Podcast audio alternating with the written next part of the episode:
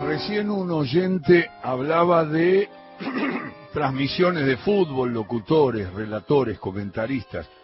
El puesto en estudios centrales del hombre que informa eh, es un puesto clave, por lo menos para las, las transmisiones que yo integré e integro. Es muy importante el hombre que va resumiendo todo lo que pasa, que va informando esas voces, en el caso de Radio Nacional, Alejandro Lischetti, pero en la historia, desde Lujambio, que puede ser el símbolo finalmente, pasando por Raúl Fernández, por Graciano, por eh, De Michelis, este, eh, el Flaco Rinaldi, bueno, Ayala, voy a, voy a nombrar menos de los que todos se acuerdan y el hombre que voy a entrevistar ahora me va a ayudar un poco con la memoria porque tiene una impresionante trayectoria, ha sido uno de los más creativos y más capaces y bueno, ha estado desde todas las radios con el futbolero acompañándolo siempre. Y es Raúl Fernández. ¿Qué hace Raúl? Alejandro, qué presentación. Este, eh, los estudios centrales, alguien que empezó también casi como Lujambio, era Alberto Rual con Fioravanti, que le decían, atento Fioravanti, gol de Chacarita, aquellas épocas que eh, no había ninguna información más que la que viese el estudio central, ¿viste? No se televisaba, no se veían los partidos. Este, ese fue uno de los iniciadores, y Lujambio el verdadero maestro de este trabajo, ¿no? ¿Lo considerás realmente por encima de todos? Sí, sí. Eh, es decir, eh, Lujambio, eh, antes, por ejemplo, no, no, no, no había estudios centrales, era por si se cortaba la, la transmisión habitual, eran otras épocas, estaba el locutor de turno que podía salir con una tanda o, y Lujambio empezó a brindar información, a tener información, y yo aprendí mucho de él. En época que nosotros a las 3 de la tarde, Ale, no sabíamos cómo había salido ni Real Madrid ni la Juventus, teníamos que esperar los cables de la agencia F o de ANSA, y a las 5 de la tarde te enterabas recién los resultados de Europa. Hoy lo tenés al instante, es más, podés ver los partidos. Sí, fue un gran referente, Juan, además una gran persona. La, la importancia de, de las transmisiones, yo no sé, yo siento ahora, Raúl, vos, eh, digamos, estás, estuviste en el último tramo también, con toda tu trayectoria en la red, en distintas maneras, pero esa síntesis final, esa participación en el medio, con la llegada de la televisión, las conexiones directas por radio y todo, yo tengo la impresión que la importancia cayó un poco. Yo la tengo alta, porque para mí un estudio central es importante como los que yo transité, vos, Lujambio, eh, todas las personas que fueron llenando ese lugar, toda la, la, la, camada de Rivadavia, desde el Cabezón Ayala pasando por todos, le dábamos una importancia que no sé si hoy la tiene tanto. ¿Será que la radio perdió ese lugar eh, a, diferencia de que ahora con la tecnología estás informado de todo al instante, estés donde estés? Pero tenés que brindar más información de cosas. Antes, por ejemplo, nadie se preocupaba mucho por el tenis, hoy tenés que tener la información de tenis, de la Fórmula 1, del turismo carretera. No, no, sigue con la misma importancia. Lo que pasa que antes vos anunciabas un gol que nadie, es decir, si no lo anunciabas vos, nadie sabía porque no no se televisaban todos los partidos. En la época, acá eh, la gente parece que hablamos de la época de la prehistoria. Acá los partidos empezaban todos 15:30 y vos tenías 10 partidos a las 15:30 y se televisaba ponele uno, quizá el clásico de la jornada, pero de los otros partidos te tenía que informar los estudios centrales. Yo sabés por qué elegí Estudios Centrales, hice campo de juego con Gillo Arangio muchos años en Radio Libertad. ¿Sabes por qué elegí Estudios Centrales? Porque en el anuncio yo sabía que le estaba dando alegría a la gente, aparte de la gente que estaba escuchando. Yo decía gol de Midland y yo soñaba y pensaba que allá en Libertad, partido de Merlo, mucha gente se estaba eh, engolosinando y alegrándose por mi anuncio De ahí me parecía de una gran importancia los estudios centrales. Y además acompañado por algunas estadísticas, algunas anécdotas y una, y, una serie de cosas. Pero es fundamental en la transmisión. Y además, si vos sacás la cuenta, Alejandro querido, después del relator me parece que es el que más habla es estudios centrales. Y sí, y sí. Es Raúl Fernández que está charlando con nosotros. Raúl es un histórico. No lo digo más, más veces porque si digo muchas veces histórico se va a enojar Raúl. Pero no, no, mira, día 19 de marzo sí. Eh, cumplí 61 años con esta tarea. 61 años con esta tarea. Uh. El 19 de marzo, hace unos días. Escúchame, escúchame, ¿de qué año, nene? En 1960 empecé con Roberto Moreno. Hacíamos ah, la campaña de Quilmes en Radio Colonia. El comentarista era José Félix del Alcázar, que después hicimos la campaña del Deportivo Español. Roberto Moreno era una voz caracterizada del equipo de Fioravanti, junto con Damián Cané, Horacio Besio, eh, porque para mí el fútbol, los que lo relataron, comenzaron con Fioravanti, José María Muñoz, hasta que apareció alguien que rompió todos los moldes y que nada lo va a poder superar, de acá a la eternidad, que es Víctor Hugo Morales. Esa es la trilogía de relatores donde uno empezó a mamar y amar el fútbol. Fioravanti, que tenía un equipo bárbaro, este, después José María Muñoz, que cubría todos los partidos, y después Víctor Hugo, que le dio un tinte totalmente distinto al fútbol, ¿no? Es Raúl Fernández que está charlando de las transmisiones de fútbol. Espera que me acuerde. ¿Cuándo relataba en la campaña de español eh, José Félix del Alcázar, el comentarista era o Rubén Videla Cabral o, Rafael Olivari, ¿no? Sí, y alguna vez Fernández Weiss. Y en el partido donde Deportivo Español, cancha de Huracán, le gana a Chicago y asciende a primera división con una figura excluyente, espectacular, de Ruggi, Beglio y Valledor. Beglio fue un jugador fuera de categoría, un jugador de selección jugando en la primera B. Y en ese partido, este, uno de los comentaristas fue Horacio García Blanco, a quien invitamos. Era Rafael Olivares, Fernández Wells y García Blanco. Y en cancha de Huracán, eh, yo la, vos sabés que la cancha de Huracán la conozco un poco. No la vi tan llena, salvo cuando Racing enfrentó al Santos en ese estadio, el día que Chicago le jugó la final al Deportivo Español, y Español en definitiva, con Carmelo Faraone, asciende a Primera División.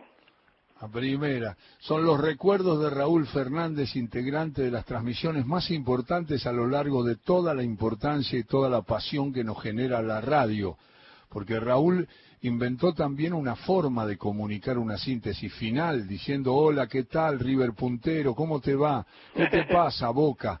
En esa síntesis tan coloquial, tan futbolera, siempre pienso en vos, y lo pensé cuando estaba en una conexión, o en una, o en otra cancha, o acompañándote, que tu pasión por el fútbol, por Huracán, por, por, por esos jugadores extraordinarios que ha tenido Huracán a lo largo de la historia, te privaba muchas veces de verlos porque tenías que estar trabajando. ¿Cómo lo manejaste eso, Raúl? Porque se supo que eras de Huracán después, vos no lo dijiste de entrada, sí, pero pero después sí todo el mundo conoce eso. Sí, sí, quiero quiero mucho Huracán y la gente. Bueno, mi ídolo, todo Maradona, yo también, pero mi ídolo es Miguel Ángel Brindisi, eh, ídolo deportivo, a quien conocí, a quien él mismo comenta que no había debutado en primera y yo le hice una nota por radio, así que es mi ídolo deportivo. Sí, quiero Parque Patricio, amo toda esa zona.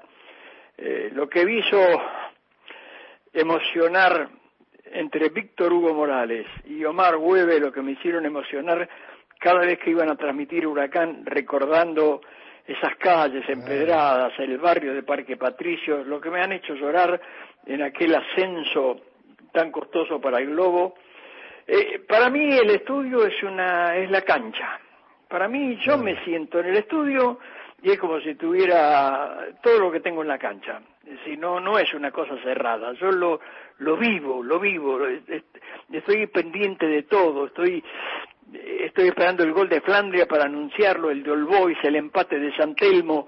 Eh, sí, es una, Después puse aquello y me puse. Algún día dije, oh, la puntero, para saludar a, a quien trabajosamente alcanzaba la punta o qué te pasa, Flandria, andas mal, preocupado. Esas cositas que, es darle vida, darle vida. Eh, no, no, no el resultado frío, sino poner algo más. Así como hacen los relatores, viste, que ponen algo en el relato del gol, yo lo quería hacer en los estudios. Trabajamos juntos con, con Raúl en muchos tramos y tenemos compañeros que han quedado en el camino y queridos que todavía vemos porque hice cálculos eh, con, con, tu edad, no, no te voy a comprometer, tranquilo. 8-2, 8-2.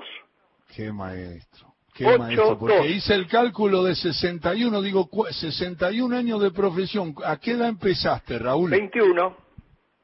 A los 21. Qué locura. Sí. Qué locura. Eh, no, no lo puedo creer. Una locura, sí. Sin antecedentes yo no tenía ningún antecedente familiar, eh, ni un tío que cantara tango, nada, nada. Yo no tenía nada que ver con este ambiente, nada, nada. Me lo fui logrando eh, solito. Soy hijo único y bueno, la ayuda de mi viejo, el aliento de mi madre, pero sí, tuve, muchas satisfacciones. Eh, tuve una sola cosa que no, no pude cumplir, Alejandro. A ver. laburé con todos hablaban de relatores de boxeo, laburé con Cafarelli, con García Blanco, con Bullrich, ah, trabajé con Ulises Barrera, trabajé con Ricardo Arias, trabajé con El Beco, este, hicimos algo con Cherquivial, me quedó uno solo, una materia pendiente que no pude cumplir y que fue la... no pude laburar con Víctor Hugo Morales. No pude pegaron el travesaño a veces cerca, sé que me distinguió con, con, su saludo, con su... nosotros estábamos al lado de donde estaba Radio Continental, lo veía a los mediodías yo a Víctor Hugo y nunca pude laburar con él. Te tiene, lo sabes, te tiene una consideración particular. Sí. Siempre, siempre me lo dice, siempre lo compartimos y bueno. Es verdad. Pero hay cosas que se dan así. ¿Viste vos? A, todo a todo nos ha pasado en algún momento con algunos de los relatores.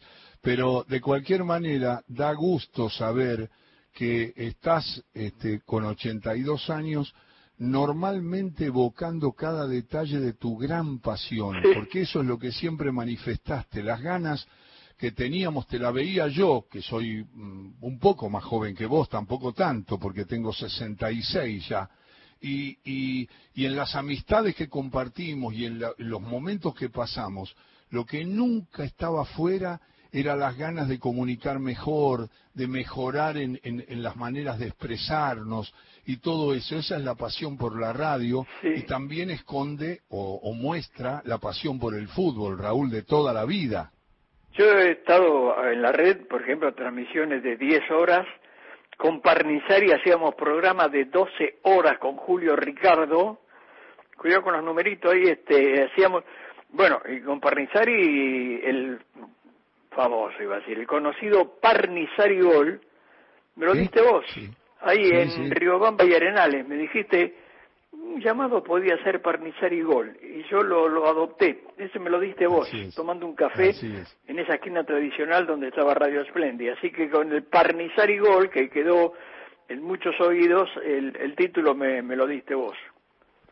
Raulito, es, es un placer recorrer un poco todo porque uno lo vive como Raúl lo ha vivido, con esas ganas de decir, bueno, acá tenemos que interpretar creativamente algunas cosas para tratar cálidamente a los hinchas de todos los clubes. Pero siempre estaba el episodio del amor al fútbol. No, no cambiaba.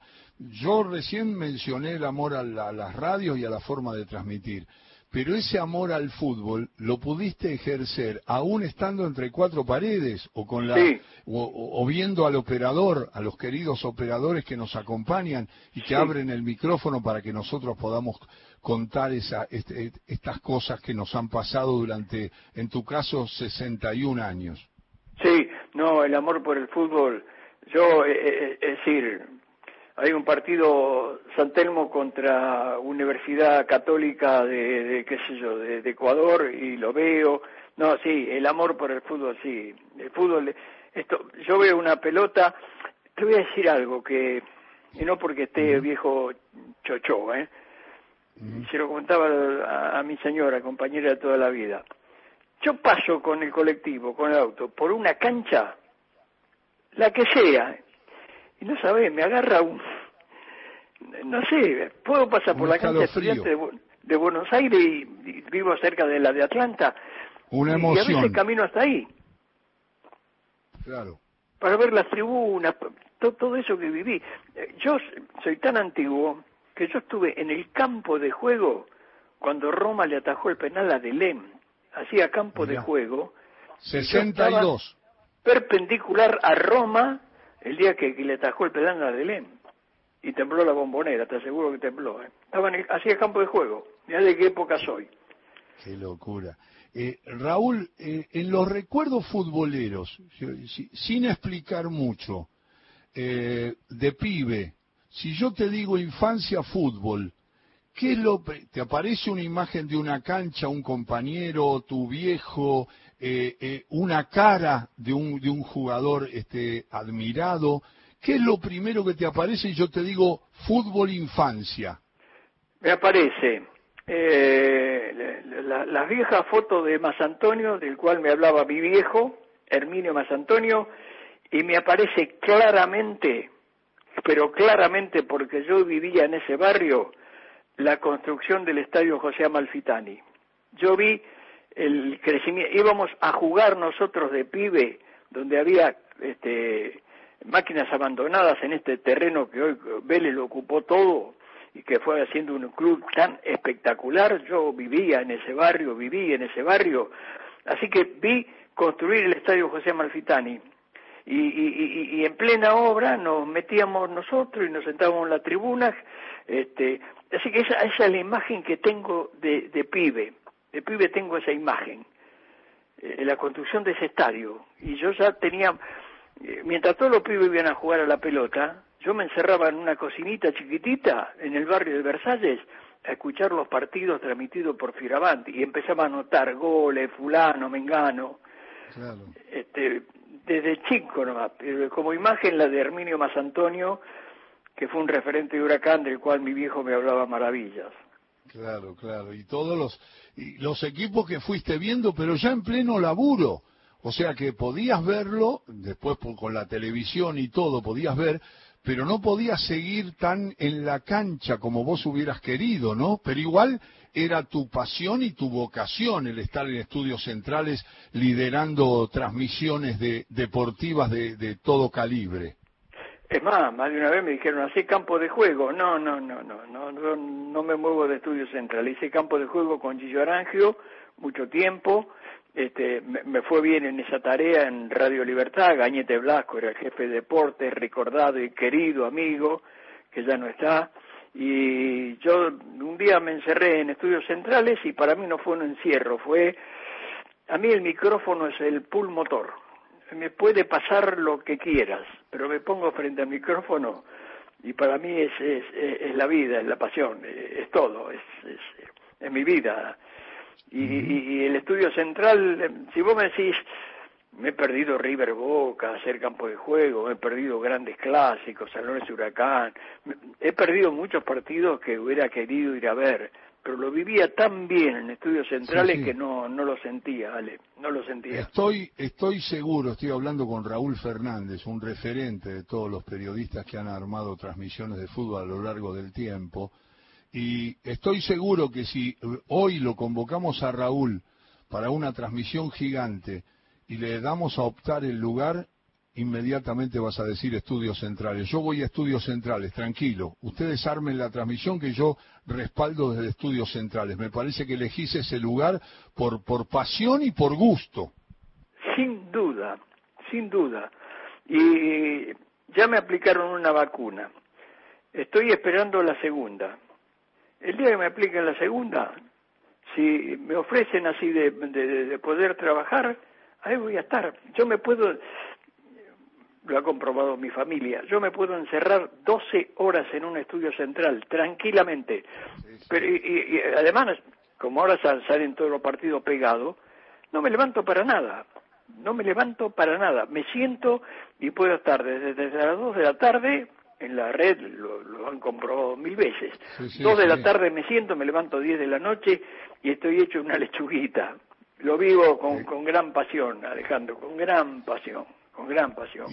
Y, para el final, con ese compinchismo que tengo con Raúl, que puede ser que no me vea, pero que siempre cuando nos encontramos nos reímos porque tenemos varias cosas que nos ligan mucho. Sí. Este, eh, siempre, siempre recuerdo aquella vez que Juanjo Lujambio tuvo que hacer una explicación y, empezó con momentito, eso que Raúl mencionó en un momento, y estaba, estaba como decía mi, mi, maestro y mi segundo papá, Mario Truco, eh, este, él me dijo, eh, ahí estaba Lujambio enredado como pollo con hilo, porque claro, quería explicar una cosa que era muy difícil de explicar y Juan tenía la impronta esa que Raúl le elogió recién y que es incomparable, que era esa manera de expresar un gol o un adelanto, una noticia, eh, eh, se nota y lo digo para la gente que no conoce el backstage, y Raúl me va a avalar, que las eh, esposas de los técnicos y jugadores lo llamaban a Lujambio personalmente a la radio para avisarles que el jugador iba a jugar, que el marido iba a jugar o que el técnico iba a hacer determinado cambio. Tenía un acceso por el cariño que generaba y por la pasión que tenía y se puso a explicar. Y nosotros con Raúl no sabíamos cómo ayudar, pero no salía de ahí Juan que finalmente terminó con esa aplanadora de su tono, de su voz, dando información y, y aliviados salvamos, pero nunca olvidamos que no podía terminar de explicar, se había enredado con las cosas que nos han pasado a todos, y además que le pasara al que para nosotros era el más grande de todos, ¿no, Raúl? Increíble, fue una, una tarde inolvidable. Sí, es como cuando te metes en un jardín y decís, pero ¿cómo salgo de esto? Porque el fútbol argentino siempre fue tan complicado que había que explicarlo. Vos los campeonatos no son como en Europa. Acá tenés que vivir explicando todo. No, mirá, si el primero le gana... Y a veces un comentarista este, no, está tan informado o, menos informado y Estudios Centrales tiene la obligación de tener todo eso con claridad. Este, es, esta es nuestra tarea. Y fue inolvidable. Pero Juan, es cierto lo que decís vos, por ejemplo, te encontrabas con Lujambio y le decías, hola Juan, ¿cómo te va? Ojo, eh, reaparece JJ el domingo, eh. Sí, mira, mira que en Independiente, no, Juan, vos, ¿cómo está la familia? Te tapaba de información. Eh, no la época de ahora que te mete un chico de ocho años y saca toda la información. Era con teléfono, ponían las monedas. Juan, sí, Juan, vení, vamos a tomar un, un café. Sí, no, no, espera que tengo que llamar a la mujer de, de Ruggeri para ver si, porque tenía una lesión Oscar, a ver si juega el domingo. No se sabe si juega. Eso, no, un fenómeno, un fenómeno. Ah, Maestro, además un apasionado por el laburo y una excelente persona eh, a que no olvidaré jamás. Y también el, cabezón Ayala, otro otro fenómeno de tipo. Uh, el cabezón con ese tono así dramático esa voz así como, no, extraordinario. Todos los que hemos nombrado son personas que han hecho de su camino y vos tenés un lugar, si no querés, lo, digo yo solo, vos no digas nada, pero Raúl tiene un estilo de, de, de, coloquial, cálido, que terminó siendo una verdadera manera de transmitir las, las informaciones. Más allá de todo lo informado que estaba, era también transmitirlo con, esa, con ese acompañamiento para la tristeza de un River, de un Boca, de un Argentinos, de un equipo de la C, de la D, de la B. y eso quedó como marca. Y por supuesto que cuando tengamos todos las vacunas puestas, yo todavía no tuve la primera, pero quiero decirte, Raúl, que, que vamos a estar hablando como siempre y recordando aquel momentito, momentito que volvía y, y avanzaba, volvía y avanzaba, retrocedía y avanzaba y no podía salir el enorme Juan José Lujambio. Un momentito, no, fue fue fantástico. Este quiero quiero decir algo, estos elogios que vos gastás para mi persona eh, son tan sinceros que un día lo que pienso. un día mi hijo agarró te dijo en la calle te cruzó y te dijo, "Hola, maestro." Y vos le dijiste, "Yo, maestro, maestro tu viejo." Que, y le entraste a llenar de elogios. ¿Vos te imaginás para uno el regalo que es que alguien esté elogiando al padre de tu amado hijo? Me lo contó mi hijo, dice, no, pa, no sabe cómo habló Apo de vos, pa, papi.